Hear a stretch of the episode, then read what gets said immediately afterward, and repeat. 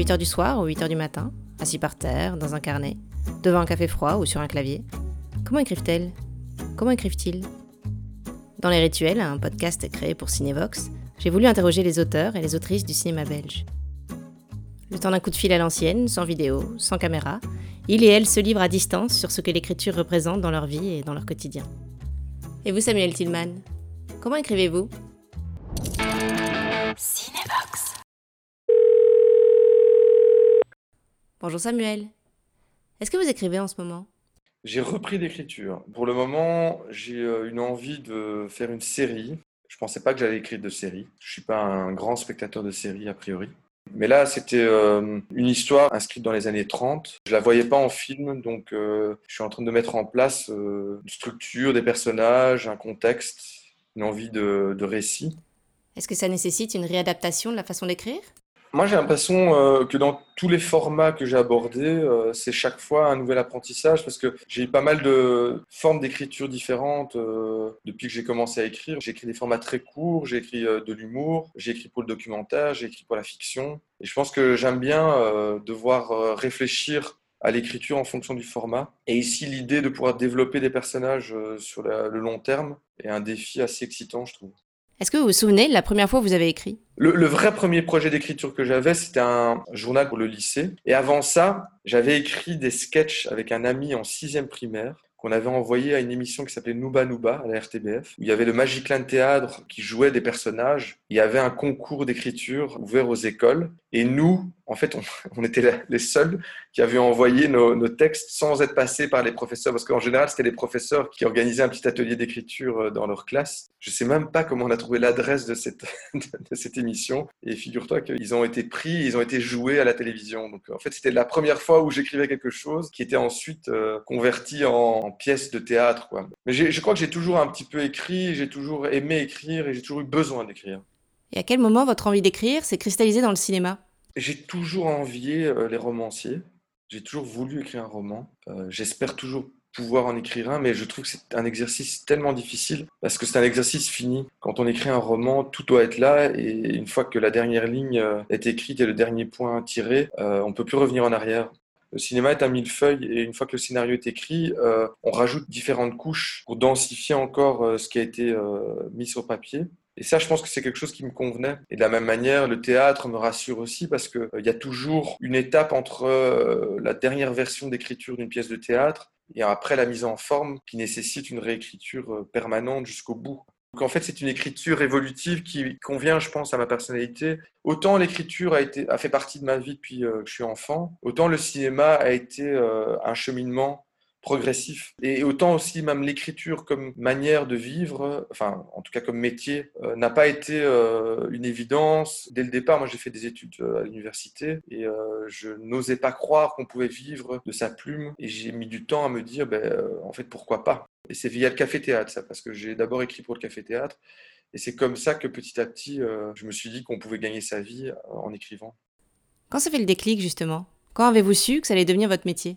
Je pense parce que euh, quand petit à petit euh, tu écris des choses, tu les proposes à la lecture, tu les exposes quelque part euh, à la critique, donc tu commences à recevoir des retours. Je crois que le déclic se passe à ce moment-là quand on se dit, OK, peut-être que je suis légitime, il y a une place pour moi de raconter des choses. Parce que finalement, tout a été dit, tout a été raconté. Donc le, problème n'est pas de, trouver des sujets à raconter, le problème est de trouver un angle et, et une identité dans ce que tu racontes. Ça, c'est, je trouve, un cheminement peut-être de toute une vie. Mais à un moment, on se sent euh, pas encore légitime. Je pense que je me sentirai jamais légitime. Souvent, quand, quand euh, des artistes euh, parlent de ce questionnement, la légitimité, est-ce que je suis pas un, escroc? Je, je, le comprends très bien parce que, en plus, comme je suis un autodidacte, j'avais pas fait d'école de cinéma, j'avais suivi quelques cours d'écriture à Elicite à l'université, mais c'était quand même peu de choses, on a l'impression que ce qu'on veut raconter ne, n'intéresse que soi-même. Et c'est quand on se rend compte que, en tout cas quand moi je me suis rendu compte que ça pouvait toucher d'autres gens, que je me suis dit, euh, mais en fait c'est là ma voix, c'est ça que j'ai envie de faire. Et alors tu dépasses la pudeur d'origine qui est que au départ c'est un acte très intime d'écrire. C'est d'abord euh, des lettres que tu envoies, euh, des idées que tu couches sur papier, mais que tu n'oses pas confronter au regard de l'autre. Quoi. Pour dépasser cette pudeur, il faut petit à petit recevoir des feedbacks d'abord de ses proches, puis quand on monte un film, c'est des producteurs, des, des, lecteurs qui te permettent de peaufiner ton écriture jusqu'à se dire, OK, là maintenant j'ai le courage de le confronter au regard du public. Est-ce que vous écrivez souvent?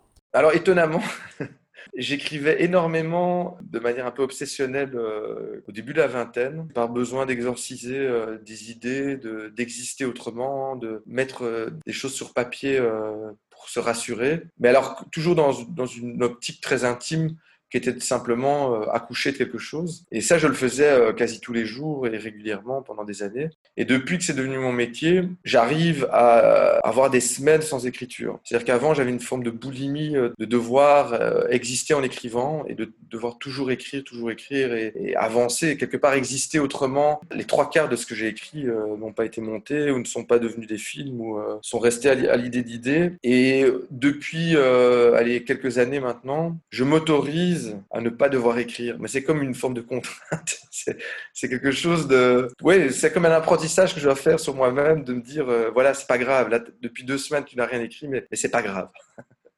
Euh, et ça, c'est assez récent. Il y a quelque chose de, qui me rassurait dans l'acte d'écrire parce que c'était presque lié à, l'acte d'exister. Quand tu écris, tu as toujours besoin d'aller chercher un petit peu ailleurs de, ce que ta propre existence t'offre. C'est une forme d'échappement, d'évasion, presque consubstantielle à l'acte de vivre en tout cas en ce qui me concerne. Et aujourd'hui, le fait peut-être que les films existent, que parfois ils sont diffusés, continuent à vivre leur chemin sans moi, le fait que peut-être aussi par rapport à une forme de légitimité, euh, je suis déjà un petit peu plus en paix maintenant qu'il y a 15 ou 20 ans, euh, je m'autorise à ne pas écrire. Mais ça reste presque de l'ordre de, de la discipline. Je pense qu'il y a une forme de colère aussi ou d'incompréhension par rapport à l'ordre euh, du monde, par rapport à la, à la difficulté d'être, à la complexité des relations, que l'écriture est une manière de se réconcilier avec la vie qui me permet d'être en paix et serein au quotidien. Donc je pense que c'est aussi au départ un acte intime qui ne vise pas la nécessité d'être lu, d'être vu, mais d'abord l'acte et le geste d'écrire. Quand vous écrivez, vous vous imposez une discipline euh, oui, j'essaie d'être discipliné parce que comme en général, moi je suis euh, sur plusieurs projets en même temps, qu'en plus j'ai une activité de production qui est l'inverse de l'écriture, c'est-à-dire d'être plutôt dans l'ouverture, la lecture, euh, qui a un rythme et une temporalité tout à fait différente. Je peux très facilement enchaîner 3-4 réunions, voir un film, écrire des notes, etc. Alors que l'acte d'écrire m'impose de consacrer du temps d'éteindre le téléphone, de ne pas être euh, éparpillé. Je suis obligé de, me discipliner et de mettre euh, des plages qui sont euh, au minimum des demi-journées et souvent sur plusieurs jours. Parce que je pense que quand on se plonge dans un univers, c'est plus facile d'y rester, d'aller jusqu'au bout d'une étape, de laisser reposer et puis d'y revenir. Depuis que j'ai des enfants, je suis du matin. C'est vrai qu'avant, je me levais pas tôt le matin, mais maintenant, je me lève tôt. Mais néanmoins, j'écris beaucoup plus et beaucoup mieux l'après-midi, voire le soir. Et euh, j'aime bien les longues, euh, les longues plages d'écriture, c'est-à-dire commencer le début d'après-midi et terminer parfois très tard pour justement arriver au bout de quelque chose. Et ce qui est très douloureux pour moi, c'est qu'on n'est jamais au bout de quelque chose. C'est-à-dire qu'une étape euh, d'écriture terminée et l'impression d'avoir touché à quelque chose te fait croire que tu n'es pas loin du but et en fait, quand tu reprends euh, ce que tu as écrit, tu te rends compte que euh, on doit reprendre euh, quasi à zéro ou en tout cas que, le chemin va être encore long. Quoi. Mais c'est ça qui est assez excitant, c'est que chaque fois on a l'impression d'avoir trouvé quelque chose et on trouve quelque chose, mais à chaque fois, en tout cas, quand j'écris un scénario, je me rends compte que je suis encore loin d'avoir un objet fini. Et, ce qui est chouette aussi dans l'écriture de scénario, c'est que tu confrontes ton texte à beaucoup d'avis et que finalement, tu te nourris pas mal euh, de la lecture des autres. Et ça, c'est un exercice qui me convient bien parce que ça me permet de préciser pas mal euh, d'intuition. Ça reste une intuition, quelque chose de maladroit ou d'incomplet. Et euh, c'est par la lecture des autres, le dialogue et la confrontation avec les avis qu'on reçoit que ça me permet, moi, de préciser ce que je veux vraiment raconter et comment je veux le raconter. Il y, a, quelque chose dans le scénario qui est de l'ordre de l'intime très fort parce que ça reste de l'écriture, mais du travail collectif malgré tout parce que Bon, moi, mon premier long métrage, je l'ai écrit seul, mais j'ai quand même eu à un moment ce qu'on appelle un script docteur. Mais, euh, mais j'ai quand même eu beaucoup de lecteurs différents. Et donc, pour moi, ça reste un travail d'équipe. Pour moi, le cinéma est un travail d'équipe. Et l'écriture d'un scénario reste fondamentalement un travail commun. Qui sont vos premiers lecteurs ou lectrices en général Et quand vous sentez-vous prêt à faire lire vos scénarios? C'est euh, très progressif. Quand j'ai commencé à écrire, je montrais beaucoup trop vite ce que j'écrivais. Et donc, quelque part, j'ai épuisé mes cartouches parce que ma conviction, c'est que quand quelqu'un lit quelque chose que tu as écrit, le regard est quasiment épuisé après la première lecture. C'est-à-dire que ça devient un allié parce que parce qu'il a lu, parce qu'on en a parlé, parce qu'il s'approprie le projet. Et que donc, il n'aura plus jamais ce regard critique que tu recherches quand tu fais lire. Et maintenant, j'ai appris à, à égrener la lecture des personnes de confiance. Euh, souvent, c'est ma compagne euh, dans un premier temps ou ma productrice. Après, c'est des regards professionnels de gens dont j'apprécie le travail. Et dans un troisième temps, c'est souvent des gens qui ne sont pas du tout du métier et qui, idéalement, ne connaissent rien de ce que je veux écrire ou de mon projet. Donc, c'est toujours en trois temps. Et d'ailleurs, quand je fais visionner les films, c'est pareil. C'est d'abord des personnes de confiance très proches et qui me connaissent suffisamment pour interpréter mes maladresses. Dans un deuxième temps, c'est des professionnels euh, qui vont venir avec un regard plus technique et en même temps une sensibilité euh, que je connais. Et dans un troisième temps, mais pour moi c'est essentiel, c'est l'équivalent de ce qui pourrait être un public et moi, j'aime bien ce regard-là, d'avoir un regard euh, non technique, euh, très intuitif, basé sur l'émotion et sur le ressenti, et qui permet euh, de rajouter vraiment cette dernière couche, qui est pour moi la plus difficile à trouver. En gros, j'ai l'impression que quand j'écris un scénario, c'est vraiment par étapes, c'est-à-dire une construction de quelque chose qui est plutôt de l'ère de l'observation, de notes, etc. Et puis une première version qui déjà euh, tenir la route. Et puis après, de nouveau, une stagnation sur cette version parce que je tourne en rond. Et puis, hop, une étape supplémentaire qui arrive à quelque chose de plus fini. Et à nouveau, euh, la recherche d'une finition qui pour moi est le plus douloureux parce que arrêter d'écrire comme arrêter de monter, euh, c'est renoncer. Et ce renoncement est, très dur. J'écris parce que je suis insatisfait, incomplet ou insatisfait, c'est-à-dire euh, pas totalement en paix avec euh, qui je suis, avec euh, ce que le monde est aujourd'hui. Et cette insatisfaction me suit jusqu'au bout. Et je pense que je serai jamais complètement content et satisfait de l'objet fini, que ce soit un film, une pièce de théâtre, un sketch humoristique, une chronique pour la radio. Il y a toujours cette volonté de, sur base de ce que j'ai fait, me dire ok la, la prochaine fois j'irai plus loin, j'éviterai des écueils. Il y a toujours cette idée que la suivante sera, mieux. Quoi. Mais c'est peut-être une forme de pudeur, hein, mais, mais en tout cas, c'est toujours comme ça que, que je réfléchis. C'est quoi l'étincelle qui fait jaillir un projet? J'ai l'impression que c'est la rencontre entre une préoccupation et une situation, ou une image, ou un personnage, ou quelque chose de très concret. Euh, une préoccupation, c'est-à-dire que assez rapidement dans l'écriture, je me pose euh, la question de l'intérêt d'écrire euh, ou du sujet que je veux développer. Ça doit être vraiment de l'ordre de quelque chose de fondamental parce que ça reste un chemin, un cheminement assez long l'écriture et qu'il faut avoir suffisamment de moteur intérieur pour aller jusqu'au bout. Je pense que j'ai abandonné des projets en cours de route j'ai terminé euh, des versions d'écriture de choses que j'ai abandonnées parce que finalement la préoccupation n'était plus là en tout cas plus suffisante. Et en plus, maintenant que j'ai produit, euh, enfin, que j'ai réalisé pas mal de films, je sais que c'est le, il y a un temps long entre le moment où on a l'idée et le moment où le film existe. Et donc, si la préoccupation n'est pas suffisamment forte, dans la mesure où on va entendre beaucoup de bonnes raisons d'abandonner euh, ce qu'on est en train de faire, parce que c'est ça le, jeu quand on, écrit un film, on est confronté au regard des autres et à toutes les bonnes raisons d'abandonner le film parce que parce qu'il a déjà été fait, parce que c'est pas assez original, parce que c'est pas assez fort. Euh, donc il faut être convaincu que ce qu'on défend et ce qu'on écrit est suffisamment important pour soi pour aller jusqu'au bout. Et donc cette préoccupation, c'est une question que je me pose très vite. Mais elle doit être associée avec quelque chose de très concret, qui est un lieu, un univers, un personnage, qui est souvent inspiré du réel ou qui, ou qui est inspiré de lecture ou qui est une volonté d'interpréter euh, ou de revisiter euh, un, roman. Euh. donc ça peut être parfois même une œuvre d'art, mais je pense que j'ai pas une écriture très visuelle dans un premier temps, mais par contre que j'ai besoin d'un visuel et d'un univers auquel me raccrocher d'emblée. Donc c'est vraiment une rencontre entre les deux. Je raconte souvent cette anecdote sur une part d'ombre, mais c'est d'abord une anecdote qui m'est arrivée qui a fait naître euh, le film. Et cette anecdote a très vite euh, rejoint une préoccupation autour de laquelle je tournais déjà sous d'autres formes, mais qui s'est focalisée dans ce film et qui est le regard des autres. En fait, c'est le jugement, c'est la peur du jugement. ça, c'était quelque chose que je voulais raconter. Donc je sais que dans mes tiroirs euh, personnels, intimes, j'ai toute une série comme ça de, thèmes que j'aimerais développer, mais c'est quand tu rencontres euh, la forme et la situation, c'est comme si on poussait sur un, un petit bouton play et que là les choses commencent à se à prendre forme et à devenir concrètes. Et donc ce, petit déclic là, c'est quelque chose d'assez inexplicable. Et moi, par exemple, ces derniers mois, finalement, j'ai, je pense, digéré euh, ben, la boulimie de travail que j'ai eue ces dernières années, et je me suis pas plongé euh, vraiment dans, dans une écriture abouti et je suis encore en forme de, recherche maintenant sur mes nouveaux projets parce que je pense qu'il y, y a, encore une évidence qui manque, il y a encore euh, peut-être ce, ton, ce, cet univers, euh, cette préoccupation essentielle qui n'est pas encore suffisamment dessinée pour que, pour que j'aille maintenant jusqu'au bout de quelque chose. Donc je suis en friche comme ça sur plusieurs projets. Une fois que vous avez l'étincelle, par quoi vous commencez? Un personnage, une scène, une ligne du temps?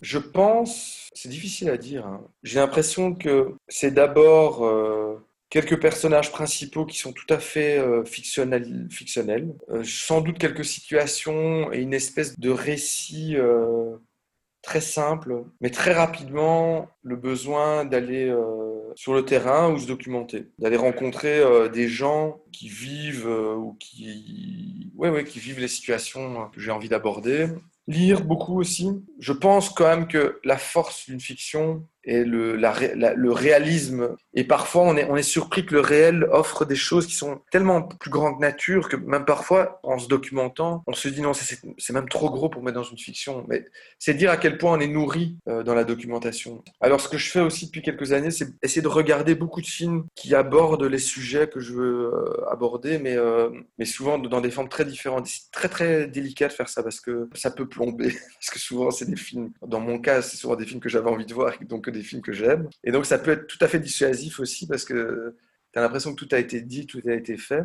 Mais en même temps, je trouve que pour moi, c'est important euh, de passer par cette étape-là pour essayer de trouver sa voix, qui n'est pas une reproduction à l'identique de ce qui a été, déjà, été, déjà été fait. Alors évidemment, tu ne verras jamais tout ce qui a trait à ce que tu écris et tu, ça reste très intuitif et très, subjectif comme coup de sonde, et c'est jamais exhaustif, mais en ce qui me concerne, c'est un petit côté, euh, c'est une forme de, violence douce, c'est-à-dire je, je, je me violente parce que je vois merde, il y a des trucs super. Par exemple, quand j'écrivais Une part d'ombre, c'est plus ou moins en parallèle avec La chasse de Winterberg, qui était euh, quand même assez proche de cette idée du groupe qui condamne un individu. Et ça m'a beaucoup fait cogiter parce que je me dis est-ce que ça a du sens? En plus, Winterberg est un cinéaste que j'admire profondément. Et donc, ça a été une étape à la fois euh, violente parce que ça m'a remis en question, mais pas jusqu'au point à vouloir abandonner euh, ce que j'écris. Et puis, en plus, ce que je me dis au fond de moi, c'est si vraiment ce que je suis en train d'écrire est trop proche de ce qui a déjà été fait, et ça c'est de nouveau la différence entre peut-être le roman et le, et le cinéma,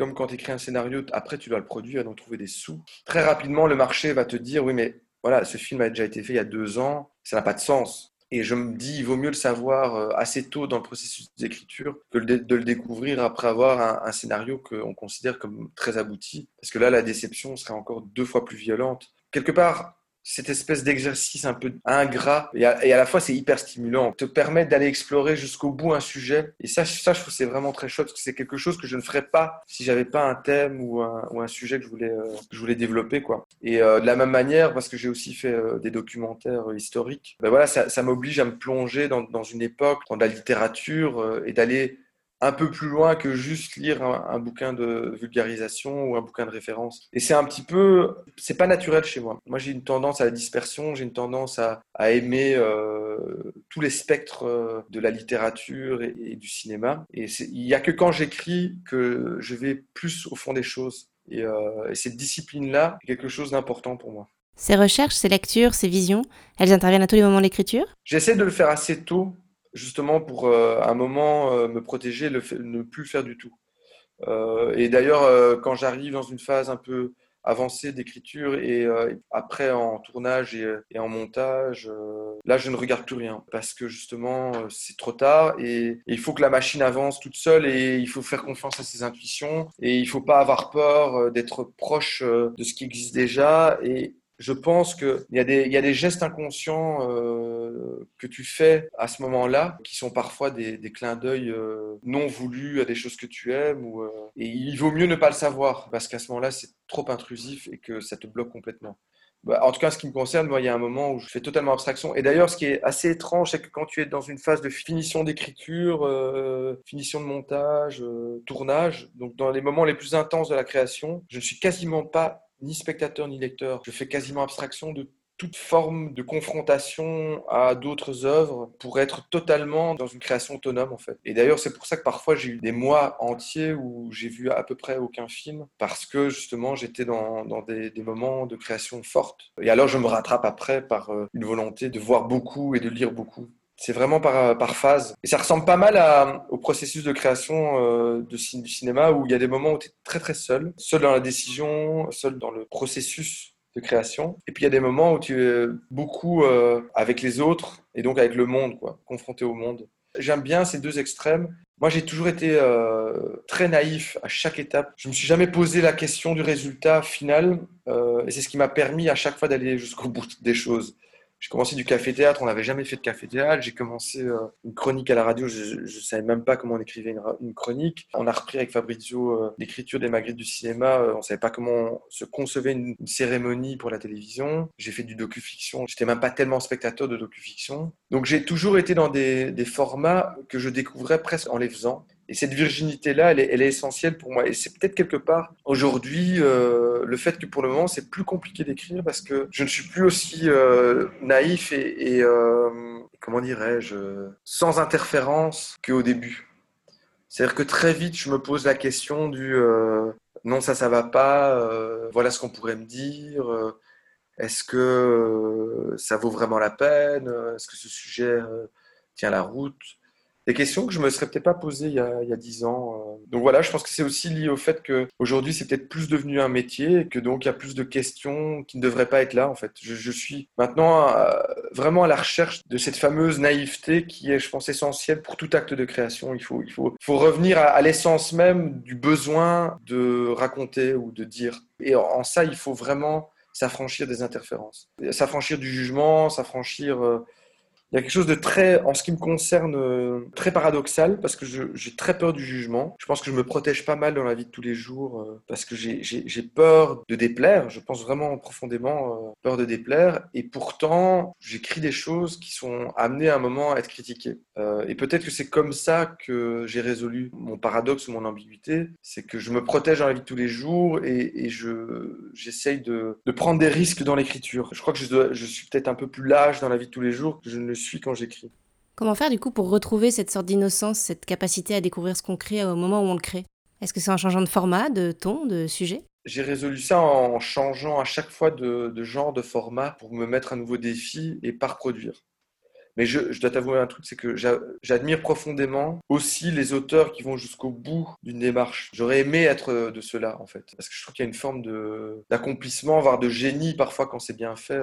Mais j'ai résolu le truc en me disant, c'est pas, c'est pas moi moi, je retrouve l'innocence dans le nouveau genre, dans le dans l'idée que c'est un format que je n'ai jamais exploré. Euh, et je pense que j'irai tout le temps dans ce dans cette voie-là. Et donc là maintenant, euh, je, je te parlais de séries, euh, pourquoi pas. Mais j'aimerais aussi, depuis un moment, je tourne autour de la comédie parce que j'ai fait de la comédie en café-théâtre, au théâtre, et je trouve que c'est un peu un genre ultime au cinéma. C'est d'une complexité dingue. Donc je tourne autour et je n'ose pas encore complètement plonger dedans, mais et c'est vraiment quelque chose qui me parle. Et j'aimerais trouver euh, la bonne forme pour, pour aller jusqu'au bout de, l'idée que j'ai. Mais je pense que c'est comme ça, moi, que je retrouverai une forme d'innocence, avec le risque de l'éparpillement ou de l'incapacité de à aller jusqu'au bout des choses. Par exemple, même de manière pragmatique, euh, je crois que ce serait plus simple pour moi, euh, même en termes de montage financier, de réécrire un thriller. Parce qu'en plus, j'irai chercher des modes d'écriture que j'ai pu explorer déjà. Mais par nature, je ne veux pas écrire un thriller, je n'ai pas, pas le désir d'écrire un thriller, j'ai pas envie de ça en fait. Quand je parlais d'écriture comme moyen d'évasion, moi l'évasion c'est aussi dans le format, c'est-à-dire euh, de retrouver. Moi c'est pour ça que quand j'ai découvert le cinéma, j'ai profondément aimé le cinéma parce que j'avais l'impression qu'on était quasi un débutant à chaque nouveau film et ça me plaisait ça. Je pense qu'il y, y, a des personnalités qui sont rassurées en un moment quand ils sont dans un cadre connaissent bien et qui, dans lesquels ils se sentent à l'aise et légitimes. Et moi, c'est le contraire. J'ai besoin euh, tout le temps de, de, me remettre en danger et de repartir sur quelque chose euh, que je n'ai jamais fait pour justement trouver l'innocence et donc la légitimité d'aller jusqu'au bout de quelque chose, parce que j'ai l'impression que sinon je, je, je me poserais trop de questions. Comment se fait l'équilibre entre le labeur, la discipline et le jaillissement, l'inspiration? Je pense qu'il y a tout le temps, à chaque étape, un côté jouissif. C'est soit justement une inspiration, soit la résolution d'une impasse. C'est pas de l'ordre de l'inspiration, là c'est presque rationnel. C'est-à-dire un moment trouver une solution à force d'avoir essayé tout et de se dire allez on va encore essayer ce chemin là et ça je pense qu'il y a quand même quelque chose de très gratifiant après moi le labeur c'est vraiment euh, le côté euh, perfectionniste ça c'est ça c'est très laborieux pour moi quand j'arrive à un résultat satisfaisant par fainéantie j'ai envie de dire c'est bien allez on y va on passe à autre chose et en fait, la création, c'est impossible. Tu ne peux pas te satisfaire. Tu dois aller euh, toujours au-delà parce que le pas mal n'a pas sa place en fait. Et donc, il faut une forme d'acharnement et de perfectionnisme, je pense, dans ce métier. Ce qui nous rejoint tous quelque part, quand je discute avec euh, les gens qui font un peu le même métier que moi, y a, on a un côté acharné, je pense. On a un côté, euh, on lâche pas l'affaire et, euh, et, on ne se satisfait pas facilement. On a tous un côté euh, créatif et artiste en nous, tous, tous, tous. Euh, il suffit de regarder les Instagram, les, vidéos YouTube, euh, tout ce qui se produit. Ce besoin de créer est, vraiment propre à l'être humain. Ce qui fait qu'à un moment, ça devient une œuvre, ou, enfin, ou en tout cas un objet artistique, c'est que derrière la création, il y a eu quelqu'un d'acharné. Il y a eu quelqu'un qui a été dans le labeur. Parce que tu as pour le moment, il y a, eu, il y a beaucoup de réflexions sur c'est quoi un artiste, la place de l'artiste. Il y a une forme de violence du politique, euh, justement, sur nos métiers parce qu'ils ne comprennent pas qu'il y y a un gros, gros, gros travail derrière ce qu'on fait. Et en fait, je pense que ce qui est très compliqué à comprendre quand on n'exerce pas ce métier, c'est la valeur temps. C'est-à-dire arriver à, une idée, une bonne idée, on y arrive tous. Tu vois, le nombre de, repas que je fais avec des copains et, et les idées de scénarios qu'on sort euh, à table en deuxième partie de soirée après quelques verres, des scénarios qui pourraient être superbes. Mais ce qui fait la grande différence, c'est que le lendemain, l'artiste va se réapproprier l'idée et puis la pousser jusqu'au bout.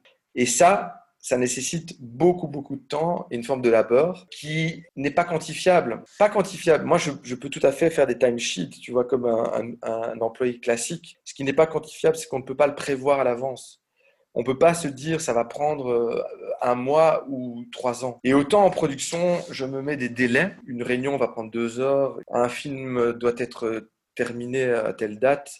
Autant en écriture, je, je me mets des, des, objectifs qui sont beaucoup plus théoriques et beaucoup plus difficiles à tenir parce que le temps est essentiel à la qualité dans le métier qu'on fait. Et c'est ce qui fait la différence. C'est ce que j'essaie de manière un peu euh, pédagogique et didactique quand je rencontre des hommes politiques euh, qui essaient de nous mettre dans des cases qui connaissent, la case de l'employé ou du travailleur euh, indépendant, ou euh, tu vois, où on preste des heures. Mais nous aussi, on preste des heures. Et je pense même que c'est des heures euh, qui sont constantes, pas constantes dans le sens qu'on travaille tout le temps, mais qu'on peut travailler à tout moment. Il euh, n'y a pas de, limite entre la vie privée et le travail, en tout cas en ce qui me concerne. Je peux tout à fait, euh, à un moment, prendre un week-end complet pour terminer quelque chose ou terminer euh, un premier jet d'une écriture pendant la nuit. Mais en tout cas, il y, a quelque chose de l'ordre de l'aller-retour permanent dans nos métiers c'est beaucoup plus difficile de mettre entre parenthèses, de dire je vais prendre un mois et demi, je ne fais rien. On a, on a quand même, on fait des métiers qui sont